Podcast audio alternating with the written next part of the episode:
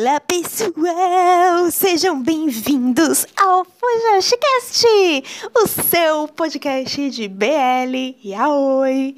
E essas coisas asiáticas aí que a gente gosta de ver e que eu amo fazer conteúdo para vocês.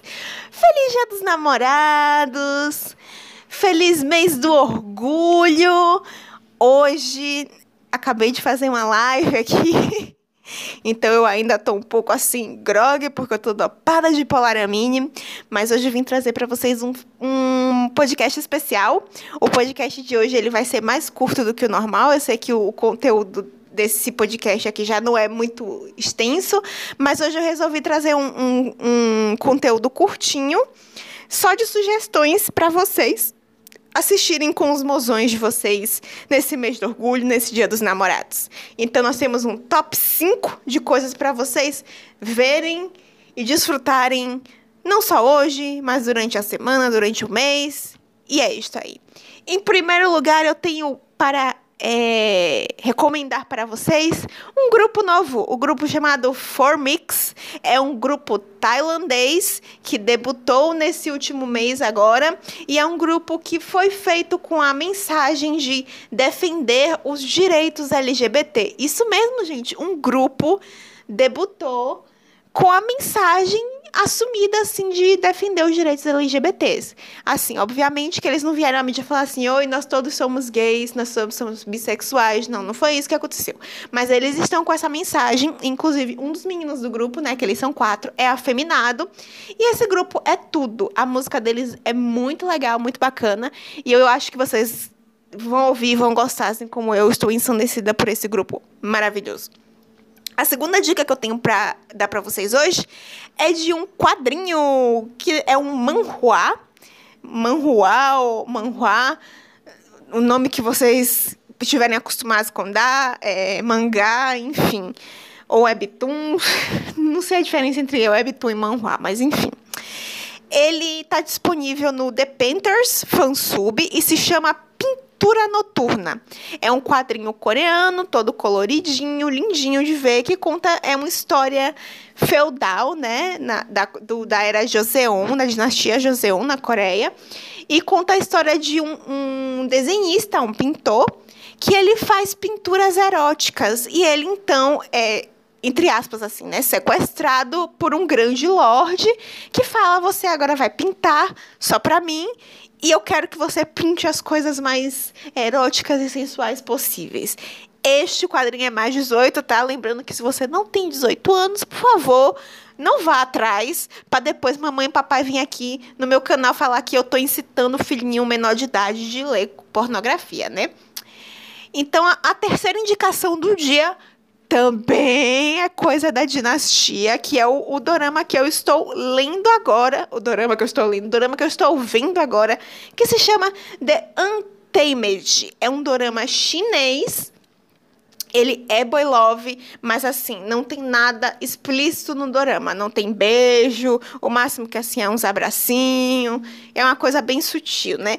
Porque, como vocês sabem, ou já deveriam saber se vocês estão aqui nesse podcast, a China é um país muito homofóbico, né, gente? Então, é, um, é uma história, né? O Official Have Blessing. Ah, eu não sei o nome em inglês.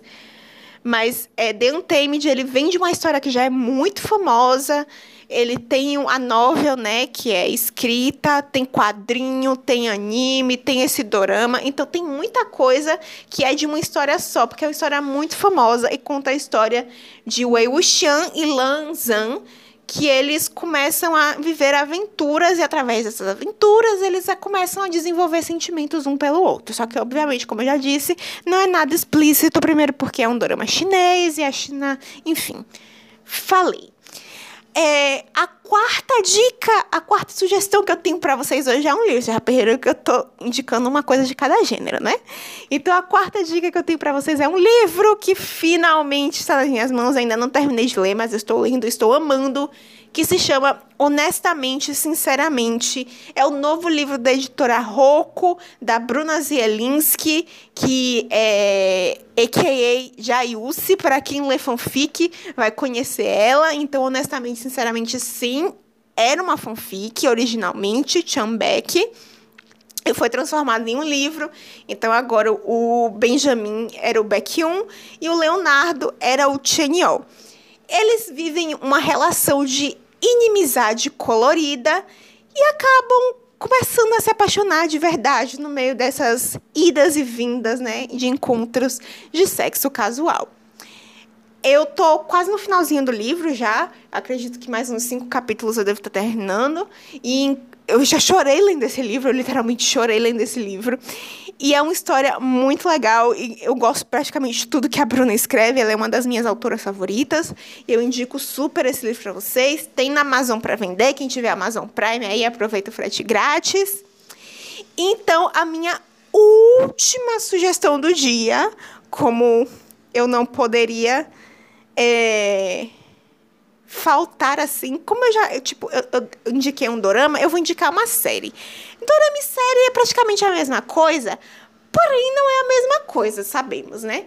E eu ia indicar um filme, mas acabei que no, no fundo eu fiquei assim, a ah, gente, filme LGBT, os melhores que tem, praticamente todo mundo já viu, né?